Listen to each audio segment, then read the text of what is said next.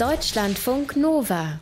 Grünstreifen. Menschen, die Hunde und Katzen mögen, die gibt es, aber sie sind eher selten. Meistens ist es doch eher so, dass man Hundetyp oder Katzentyp ist. Ich zum Beispiel bin ganz klar Team Hund. Ich habe ja jetzt auch einen. Hunde sind treu, sie sind bekanntermaßen ja auch der beste Freund des Menschen und sie sind natürlich auch schlau. Hunde werden als Drogenhunde, als Lawinensuchhunde und als Blindenhunde zum Beispiel eingesetzt. In ganz vielen anderen Bereichen natürlich auch noch. Ihr merkt, ich bin so ein bisschen voreingenommen, was jetzt das Thema gleich angeht. Der Katzenliebhaber, der erwidert übrigens auf all diese Argumente, die ich gerade hatte, Katzen wären eben viel, viel schlauer, weil sie sich eben nicht abrichten lassen, weil sie dafür viel zu clever sind. Was denn jetzt überhaupt? Sprechen wir darüber mit unserem Tierexperten Dr. Marie Ludwig. Vorher muss ich allerdings noch kurz sagen, der hat eine Katze. Also so ganz neutral ist er unter Umständen auch nicht. Mario, hallo, guten Morgen. Ja, guten Morgen. Doch, ich bemühe mich heute neutral zu sein. Wenn es auch schwerfällt, wenn es auch schwerfällt.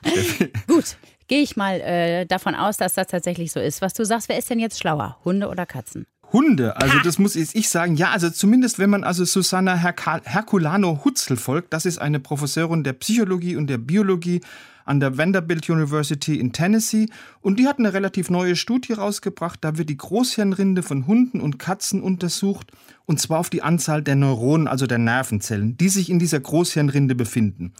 Und siehe da, eine Katze hat 250 Millionen Neuronen in der mhm. Großhirnrinde. Beim Hund sind das mehr als doppelt so viel, nämlich 530 Millionen. Das, und das ist viel. Und da sagt die, ja, also das, damit hat der Hund eine deutlich bessere Hardware, wenn es um die Intelligenz geht. Und er hat damit natürlich auch bessere Voraussetzungen, um komplexe Dinge zu bewerkstelligen. Die Frage ist natürlich, nutzt er diese Hardware? Ne? Kann man denn tatsächlich von der Anzahl der Neuronen auch auf die Intelligenz eines Tieres schließen? Nein, da wird natürlich auch gegengeschossen. Also zum Beispiel vom österreichischen Verhaltensforscher Kurt Koschrall, der sagt, nee, also die Anzahl der Neuronen ist nicht allein für die Intelligenz von einem Tier verantwortlich, sondern vor allem die Neuronendichte und aber auch die Vernetzung zwischen den einzelnen Nervenzellen. Jetzt frage ich dich nochmal, wer ist denn jetzt schlauer, Hunde oder Katzen?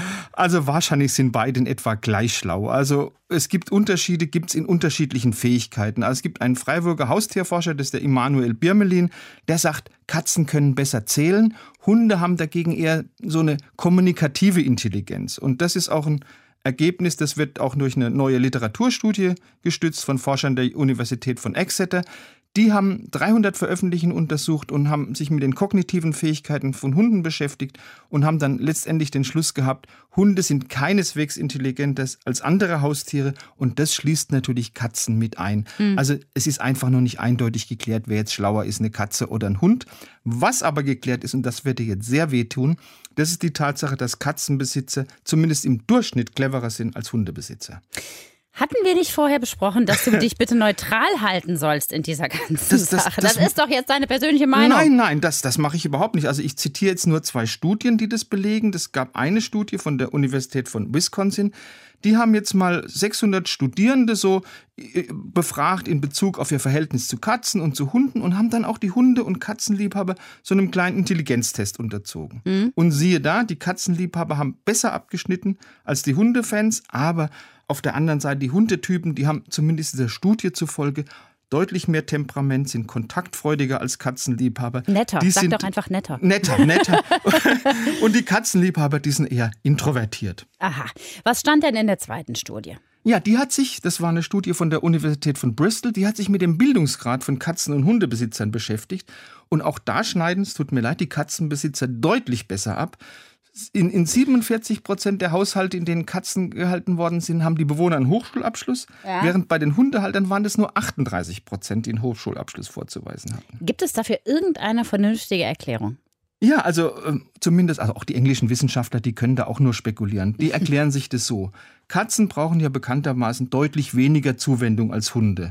Deshalb schaffen sich Menschen, die einen höheren Bildungsgrad haben, die deshalb meistens lang arbeiten, den ganzen Tag außer Haus sind und abends lieber ein Buch lesen als Gassi gehen, eben einfach lieber eine Katze als einen Hund an. Man kann übrigens auch super mit dem Hund auf dem Schoß ein Buch lesen. Das muss ich an dieser Stelle mal sagen.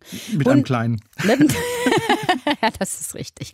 Hunde sind schlauer als Katzen, aber Katzenbesitzer sind schlauer als Hundebesitzer, sagt Katzenbesitzer wohlgemerkt und Deutschlandfunk Nova Tierexperte Dr. Mario Ludwig. Ich finde, mindestens zweiteres sollten wir ganz, ganz dringend nochmal mit mehr Studien überprüfen. Bin überzeugt davon, ja. Deutschlandfunk Nova Grünstreifen.